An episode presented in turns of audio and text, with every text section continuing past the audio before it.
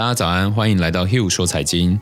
在这里，您不仅可以聆听到世界财经要闻，更可以在此频道与我们一起追踪世界顶尖分析师与金融机构对市场的看法哦。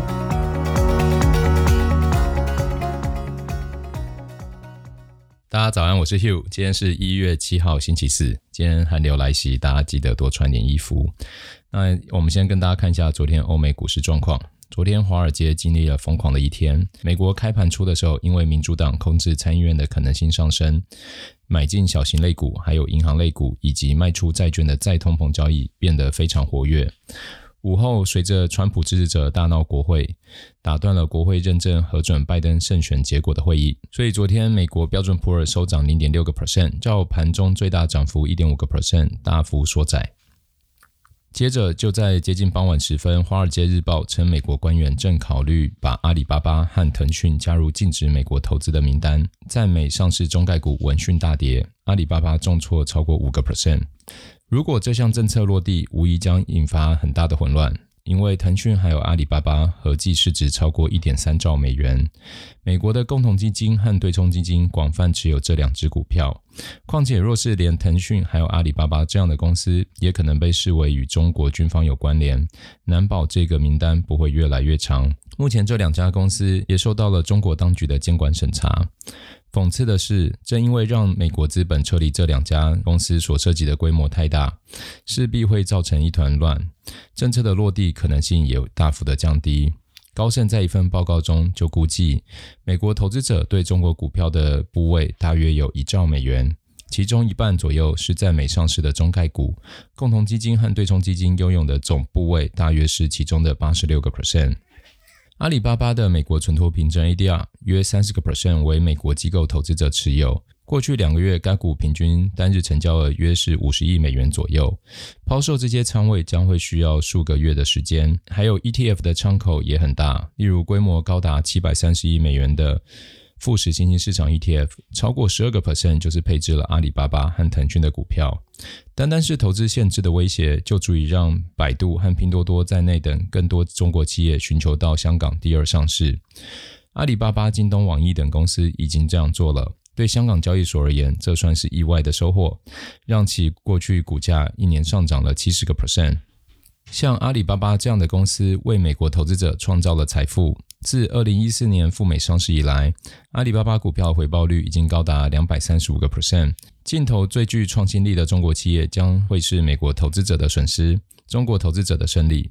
最终将会透过港股投资这些科技巨头。昨天纽约证交所在本周第二度改口，宣布正在推进摘牌中国三大电信公司的计划。此前该所曾意外表示不再落实原定的退市决定，因而遭到美国财长姆努钦的批评。昨天纽约梅隆银行中国 ADR 指数是下跌了四个 percent，创下一个月以来最大的跌幅。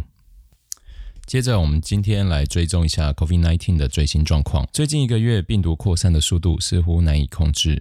英国和日本的确诊人数从十二月底开始屡创新高，美国、德国、加拿大都在年底出现意外的高峰值。如果看死亡人数的趋势，目前还没有改善的迹象。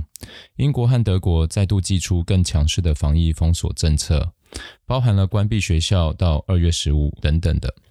然而，在分析师眼中，比起减缓的疫情，似乎是经济活动受到更多的影响。英国和欧洲的经济成长预测再度下调，全球仍然在迫切寻找最有效的医治方式，而疫苗当然是大家最倚重的希望。随着疫苗陆续推出，堪称历史上最大的疫苗接种活动已经在展开了。根据彭博的数据统计，已经有三十三个国家进行了超过一千三百万剂的疫苗发放。市场对疫苗的效果可以说是既期待又怕受伤害。不仅是新型病毒带来的挑战，开发与生产疫苗的时间被迫压缩到以往的四分之一到五分之一，安全性也成为了另外一个隐忧。除此之外，考量到各个疫苗有不同的保存限制，而且病毒几乎覆盖了全球范围。后续价值高达数十亿美元的疫苗如何顺利送到需要的人手中，也成为目前最大的课题。现在在几十个国家中，共有七种疫苗可供有限数量的公众使用。美国从十二月十四开始对医护人员进行疫苗接种，至今已经有一点四个 percent 人口接种了疫苗。大约是目前已发放疫苗的三分之一。除了来自医药大厂辉瑞 BioTech 以及 Moderna 在欧美各国售的，在欧美各国获得授权以外，阿利斯康和牛津大学开发的疫苗已经在去年年底获得英国授权。中国也宣布采用自产的疫苗，目标是在二月初接种五千万剂。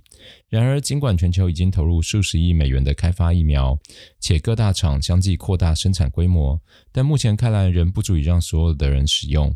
英国和美国的许多州陆续都出现了医疗服务体系不堪负荷的现象了。